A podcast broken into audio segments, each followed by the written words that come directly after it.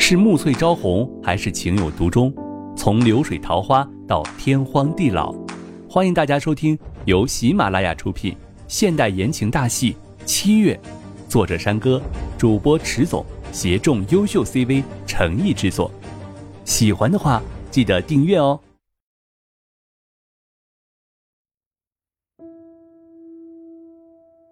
第八十五章，把孩子还给我。每每想到这里的时候，景少云都是很自责的。但是现在的自责又能改变什么呢？只能做的就是现在好好的陪着刘倩蓉，直到刘倩蓉恢复为止。自己要是给予刘倩蓉幸福的，景少云在心里暗暗的想着。后来，景少云带着刘倩蓉出去逛街，街上的人很多，很热闹。也许这样可以缓解一下刘倩蓉的心情。这是景少云想着的事情。景少云带着刘倩蓉去试衣服，想要给刘倩蓉买衣服。自己这么久也似乎没有主动给刘倩蓉买过什么礼物似的。在换上新衣服的刘倩蓉后，景少云看着刘倩蓉，确实也似乎很漂亮。那种美丽是一种独特的气质，是景少云以前没有发现的。似乎这样的时候，刘倩蓉也是很高兴的，微笑着看着刘倩蓉。有那么一瞬间的恍惚，让景少云觉得他们又回到了恋爱的时刻，之前难过的一切都是什么都没有发生过的。但是事实并不是这样的。当景少云提着大包小包的东西出来的时候，走到了婴幼儿专柜，刘倩蓉在那里驻留着，看着看着，然后走了进去。抚摸着里面的小孩子的衣物，看着刘倩蓉的那个样子，似乎是很期待着自己的孩子出生的。可是现在却没有孩子了。景少云这个时候多么想要告诉刘倩蓉，孩子以后会有的，只是现在要好好的照顾自己。刘倩蓉拿着一个奶瓶看了很久的时间，似乎是很喜欢那个奶瓶的感觉，于是转过头看着景少云说。我们把这个买下来吧。这个买着暂时是用不到的，倩蓉。景少云这样给刘倩蓉解释着，但是似乎刘倩蓉是不听的，执意要买着那个奶瓶。景少云拗不过，只好同意把这个奶瓶买着。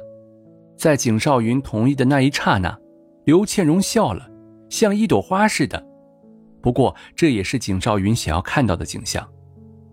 这个可以给我们的宝宝出生了以后喝。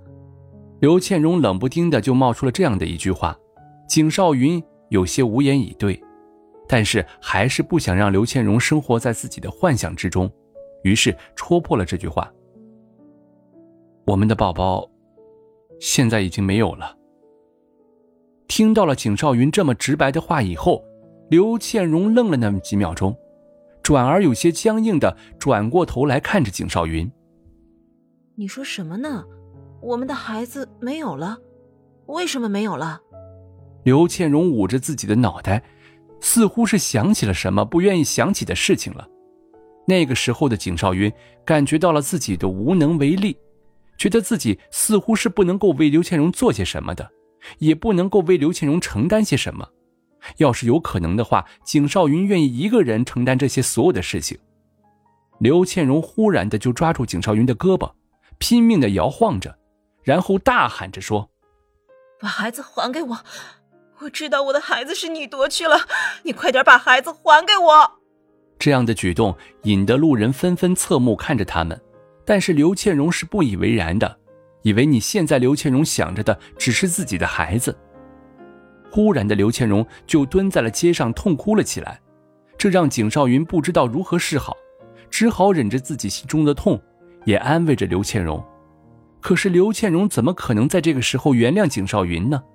景少云觉得说到底真的就是自己对不住的，不仅伤害了刘倩蓉，还伤害了琳琳，也伤害了自己还未出生的孩子。刘倩蓉也不知道是怎么了，突然的就站了起来，跑向了公路中间。这样的一幕让景少云有些胆战了起来，也跟着刘倩蓉跑了过去。在景少云即将抓住刘倩蓉的时候，来了一辆车。这个车也就快要撞到刘倩蓉了。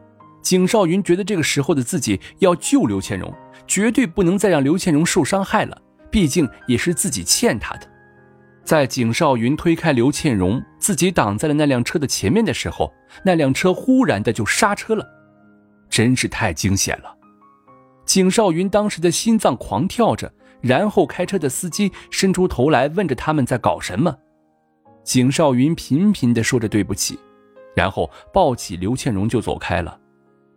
一路上的刘倩荣都在啜泣着，刚刚的那一幕也应该是吓住了刘倩荣了，但是现在的刘倩荣似乎是什么都不怕的，因为刘倩荣每一天晚上都会做着噩梦，有一个小孩子模样的人总是来找着刘倩荣，问着刘倩荣为什么不要自己了。刘倩荣想说什么却说不了话，一晚上一晚上的睡不着觉，只好在客厅里面坐着。似乎那样才可以让自己的心情平复一下的。